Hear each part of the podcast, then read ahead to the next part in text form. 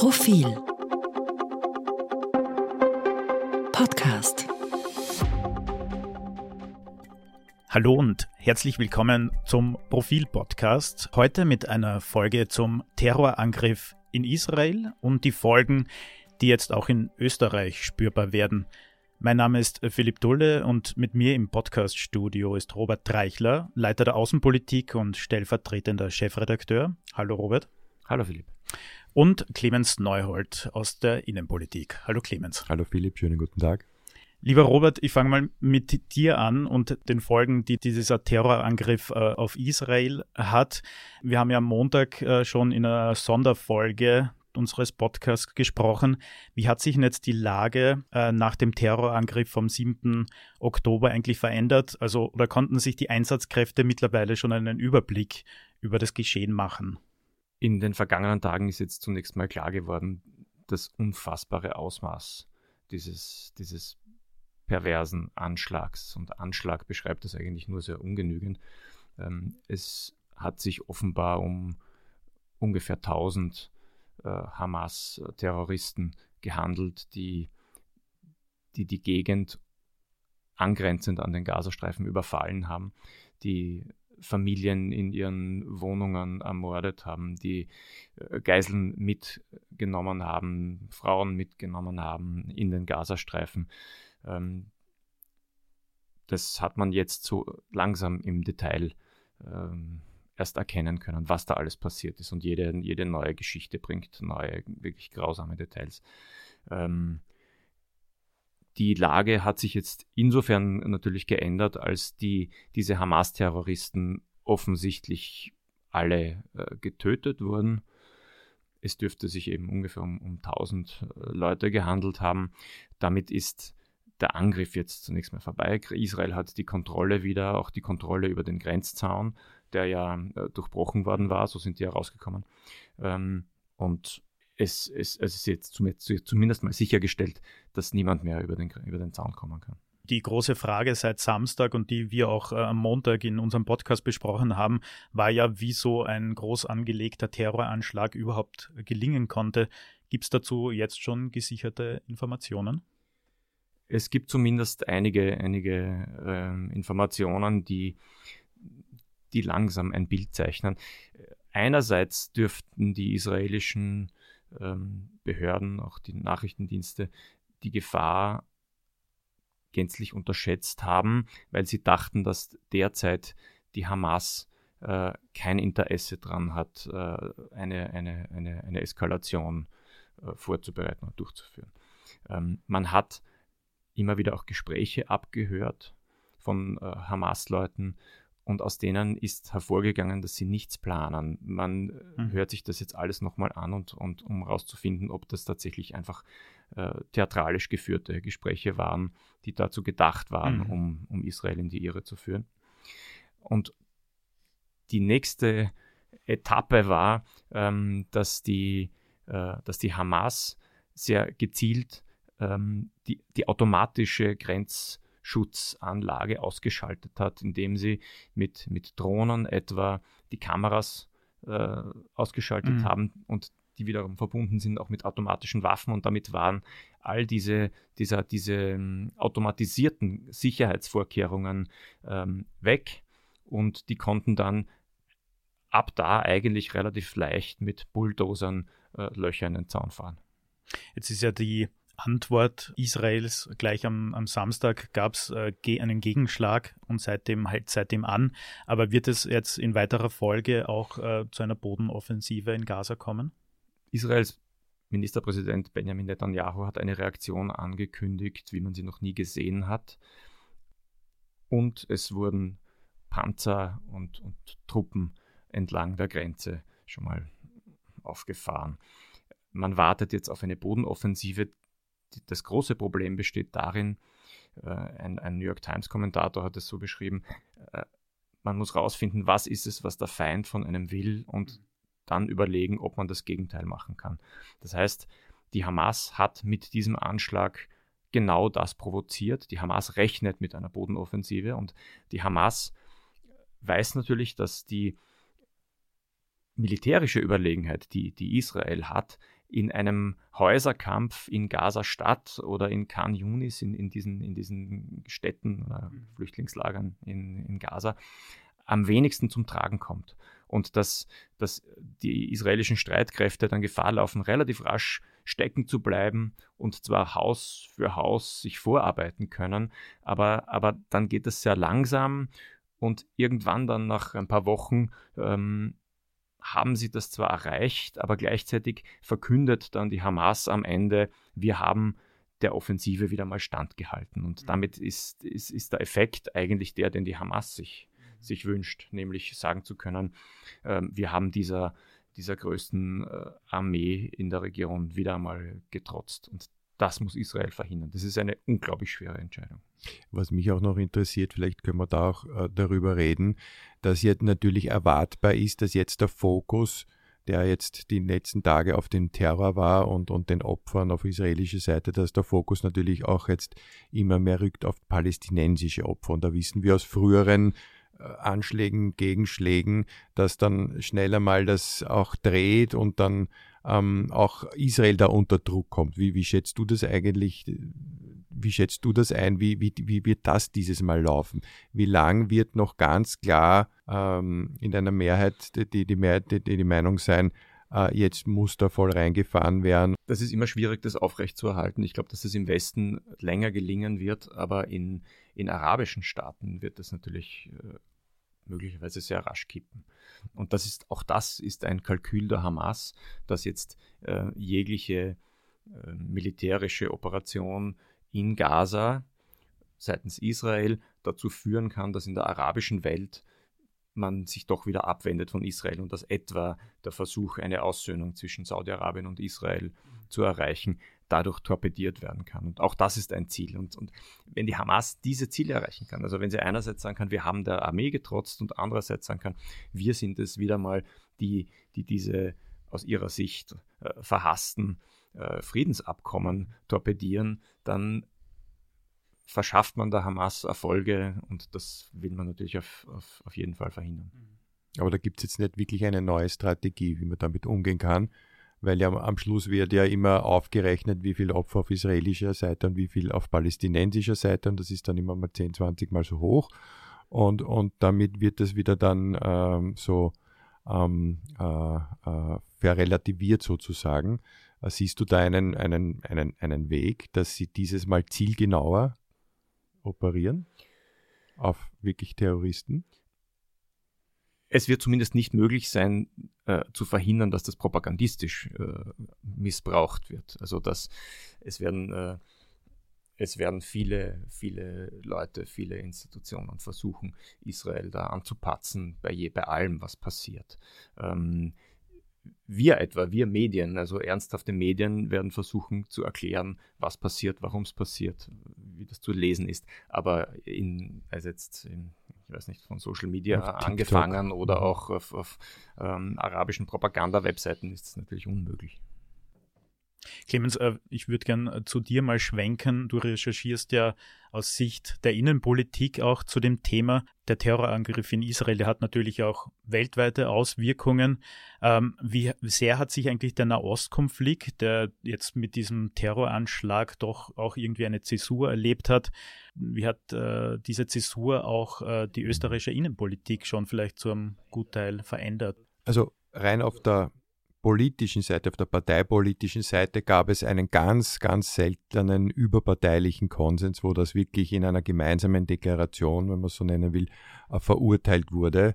Äh, also einen äh, hundertprozentigen Schulterschluss von FPÖ bis SPÖ, Van der Bellen, also wirklich alle Parlamentsparteien haben, stehen da wirklich geeint und wären auch der historischen Rolle Österreichs und Schuld und Erinnerungskultur Österreichs, also voll, voll, voll gerecht. Ähm, was aber innenpolitisch uns sehr lange noch beschäftigen wird und auch vor allem journalistisch, ist ähm, so eine Art zweite Schockwelle, wie ich es nennen möchte, nach der Schockwelle über den Terror. Und zwar das Ausmaß des muslimischen Antisemitismus, also des eines äh, Antisemitismus, der jetzt nicht dieser historische Holocaust-Antisemitismus ist, den wir unter Antisemitismus sofort verstehen, sondern der Anti-Israel-Hass, den man, wenn man in einem arabischen Land aufwächst, ähm, wo sehr viel bildungsferne Schichten auch sind, mit der Muttermilch aufnimmt, dass Israel der Feind ist, dass Israel keine Existenzberechtigung hat, dass, dass Israel an sehr viel Unheil in der Region schuld ist. Ähm, und das haben natürlich viele Menschen, die zu uns gekommen sind aus dem arabischen Raum, aus Syrien, äh, haben das äh, natürlich äh, dieses Gedankengut auch mitgebracht und das wird jetzt teilweise sichtbar. Das wird durch Videos sichtbar, wo eine Frau gefragt wird mit Kopftuch. Ähm, in, das ist jetzt, ich zitiere ein Beispiel aus Deutschland, aber ich glaube, da würde man in Österreich äh, äh, auch finden, dann sagt, ja, ich finde das gut, dass, dass Israel angegriffen wurde, äh, Hamas ist super, wir haben daheim gefeiert. Das ist natürlich für einen Deutschen, für einen Österreicher, ist du fallst zu allen Wolken und denkst, das ist unfassbar. Und es ist natürlich sofort eine, eine totale Gegenreaktion gegen diese Community. Ähm, Jetzt ist es natürlich wieder die besondere Herausforderung, ein bisschen zu differenzieren, was schwer zu differenzieren ist, der, historische Antisemitismus, der Anti-Israel-Antisemitismus. Es gibt nämlich viele Überschneidungen auch dort. Ähm, es gibt Gott sei Dank Studien. Es gibt Menschen, die sich da auskennen und mit denen reden wir, die, die durchleuchten wir. Ich bringe nur ein Beispiel. Es gab eine aktuelle Studie, da kam zum Beispiel raus, dass auf die Frage, wurden, wurde Judenverfolgung oder Konzentrationslager, wird das übertrieben dargestellt? Da sagen 11 Prozent der äh, autochthonen Österreicher, also ohne, ohne äh, Wurzeln im türkischen oder arabischen Raum, sagen 11 Prozent, ja, das wird übertrieben dargestellt. Unter der repräsentativen Untergruppe der arabischstämmigen und türkischstämmigen ähm, äh, Menschen in Österreich war, sehen das 40 Prozent so. Und ähm, da war auch markant, dass das nicht Leute sind, die seit ein paar Jahren hier sind. Das sind Leute, die seit hier geboren sind oder seit 20, 30, 40 Jahren hier sind. Ähm, also das wird uns noch beschäftigen. Es sollte uns auch beschäftigen. Also man sollte jetzt nicht den Fehler machen und so sagen, ähm, okay, große Aufregung Empörung, dann läuft wieder alles so weiter. In den sogenannten Brennpunktschulen sollen halt die Kinder dann diskutieren, sollen dann halt sagen, was weiß ich, was auch schon vorgekommen ist, Jude als Schimpfwort nehmen. Also es geht wirklich auch so weit oder dass die, Israel mit dem Zirkel aus der, aus der Schullandkarte geritzt wird und so weiter. Das sind Dinge, die erleben Lehrer. Ähm, das sind Dinge, über die sollten wir jetzt verstärkt reden und das passiert auch offen, offenbar. Äh, aber die Frage ist, wie lange das passiert. Und jetzt ist aber der Zeitpunkt, weil man muss sich schon Gedanken machen, das ist vielleicht der letzte, letzte Satz dazu, und ähm, dass man wenn es jetzt heftiger wird, wenn die, die, der, der palästinensische Blutzoll auch deutlich steigen wird und sich das immer mehr hochschaukelt, vielleicht wir können nicht ausschließen, dass auch andere Länder da einsteigen, ähm, müssen wir uns wirklich Gedanken machen, wie jüdisches Leben, auch wie, wie sicher weiter jüdisches Leben ist. Ein wichtiger Aspekt, wir zeichnen ja heute am Mittwoch zu Mittag auf. Es wird heute in Wien, organisiert von der israelitischen Kultusgemeinde, gedacht in Wien. Zeitgleich gibt es aber auch eine pro-palästinensische Demo in Wien, das ist gar nicht weit voneinander 850 stand. Meter wurde 850 Meter. Weiß man schon, wer, wer da demonstrieren wird bei dieser pro-palästinensischen Demo? Die gute Nachricht, es sind jetzt nicht Tausende, wie ich schon angesprochen habe, Syrer, die seit der Flüchtlingswelle 2015 zu uns kamen oder türkische Vereine, die da mitlaufen, was quasi das totale Integrationsversagen untermauern würde. Nein, es sind zum großen Teil, ähm, ich würde mal sagen, Altlinke. Also das sind so versprengte, äh, versprengte äh, Kommunisten, es sind teilweise neuere Organisationen, die nennen sich BDS, über die weißt du sehr, sehr gut Bescheid, Robert, das sind die, die quasi verurteilen das über, also die sagen, man darf nichts importieren, was aus, aus Regionen aus produziert wird, Gebieten. aus den besetzten Gebieten wird. Also die so quasi ein bisschen einen Wirtschaftsboykott gegen die Besatzungsmacht Israel, was sie alle vereint, ist eben dieses antikapitalistische, antikolonialistische und aus ihrer Sicht auch antirassistische Apartheidsregime. Ich zitiere Israel. Also die haben sich da wirklich Jahre, Jahrzehnte massiv auf eine Seite geschlagen, wo sie dann halt wirklich mit Islamisten zusammentreffen und gemeinsame Sache machen. Aber bei der Demo selbst, also ich, ja, ich, ich erwarte jetzt nicht tausende, tausende muslimische Mitbürger dort aufmarschieren, sondern, mhm. sondern eher Leute, die das auch, was man dazu sagen mag, schon öfters gemacht haben, also regelmäßig auch demonstrieren für. Werden da die von, von diesen Menschen die Taten, die jetzt passiert sind, äh, verurteilt? Äh, sie werden relativiert durch das, was den Palästinensern passiert. Und das ist die, der große Schock, dass nicht eindeutig gesagt wird, da haben Terroristen Israel angegriffen, sondern der Angriff, der, die Hamas wird als Teil des Widerstands ähm, äh, mhm. bezeichnet. Ja. Mhm. Ich meine, das ist die große Frage. Jetzt finden diese, diese Gedenkveranstaltungen statt. Du hast gesagt, 850 Meter liegen da nur daneben. Dann vor dem Stephansdom die pro-palästinensische Demo. Ähm, kann so eine Demo dann auch aufgelöst werden, wenn es da zu Verherrlichungen kommen Muss kann? Sie.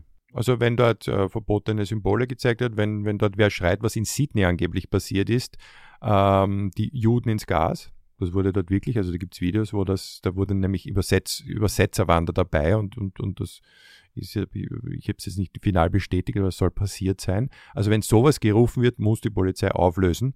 Sie konnte es aber im Vorfeld nicht verbieten, weil das Demonstrationsrecht einfach ein hohes Gut ist, ein, ein hohes, ähm, äh, ähm, äh, äh, ja, eines der, der Grundfesten der, der Demokratie. Ähm, und deswegen findet diese Demo statt. Nur die Tatsache, dass man es zeitgleich stattfinden lässt, ist natürlich eine unglaubliche Provokation. Kann sich, wie kann sich da die Polizei überhaupt darauf vorbereiten? Ja, die, die, also da habe ich keine, keine Sorgen. Die sind so Demo geübt. Da glaube ich. Und ich, ich schätze es nicht sehr groß dimensioniert und sehr gewaltbereit ein auf der pro-palästinensischen Seite. Also. Und schon gar ja. nicht auf der anderen. Und schon gar nicht, natürlich schon gar nicht auf der anderen. Also auch da werden, glaube ich, nicht äh, ein paar Leute dann am Stephansplatz gehen. Und, aber ja, aber es ist natürlich, äh, vielleicht, wir müssen auch, ich bin froh, wenn der Freitag friedlich vorbeigeht. Freitag ist Freitagsgebet. Es gab angeblich, ich weiß nicht, ob du das, diese Informationen auch schon hattest, Aufrufe der Hamas, dass man Freitag weltweit auch äh, jüdische Geschäfte und so weiter attackiert das erinnert auch ein bisschen an, an, an die, die Methoden des Islamischen Staates, des IS. Also quasi, dass man hofft, dass einzelne einsame Wölfe da aus Eigeninitiative dann etwas unternehmen und für Chaos sorgen. Ja. Also da ist jetzt gerade sehr, sehr viel. Aber also das soll Terror verbreiten, das soll Angst verbreiten und es ist, es deutet jetzt überhaupt nichts darauf hin, dass da in Österreich, mhm. also dass die irgendwelche Schläfer haben oder dergleichen. Mhm. Also würde ich jetzt mal ja keine, keine Angst verbreiten wollen. Ja. Lieber Clemens, lieber Robert, vielen Dank für diese aktuelle Einschätzung. Liebe Hörerinnen, liebe Hörer, Sie merken, es ist alles, die Lage ist volatil, es kann sich alles äh, ändern. Die Demos finden heute statt. Äh, Robert, Clemens, vielleicht noch ganz kurz zum Abschluss. Was plant ihr für die kommende Profilausgabe zu dem Thema? Das wird eine sehr große Coverstrecke werden.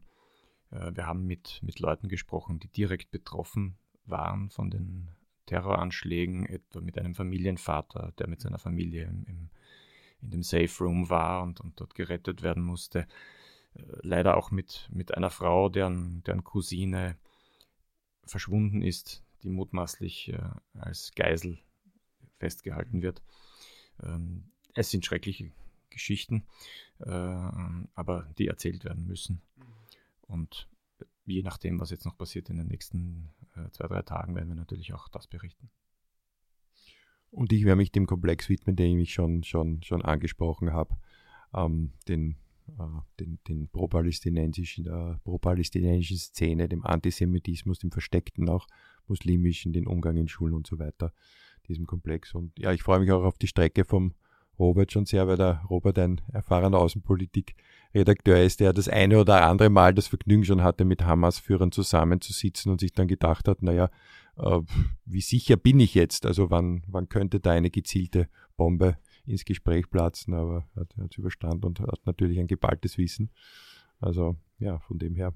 Heute Gott sei Dank hier ja, im äh, Podcast-Studio. Interviews mit Hamas-Führern sind im Moment, glaube ich, nicht möglich.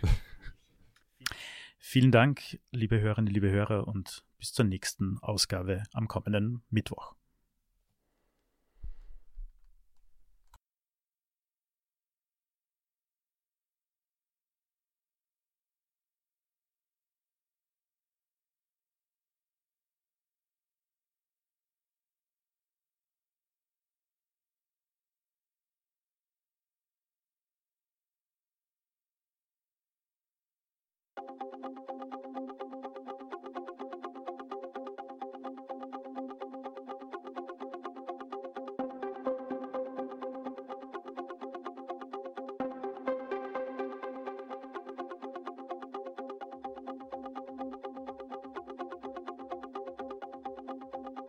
Mehr zum Thema auf Profil.at.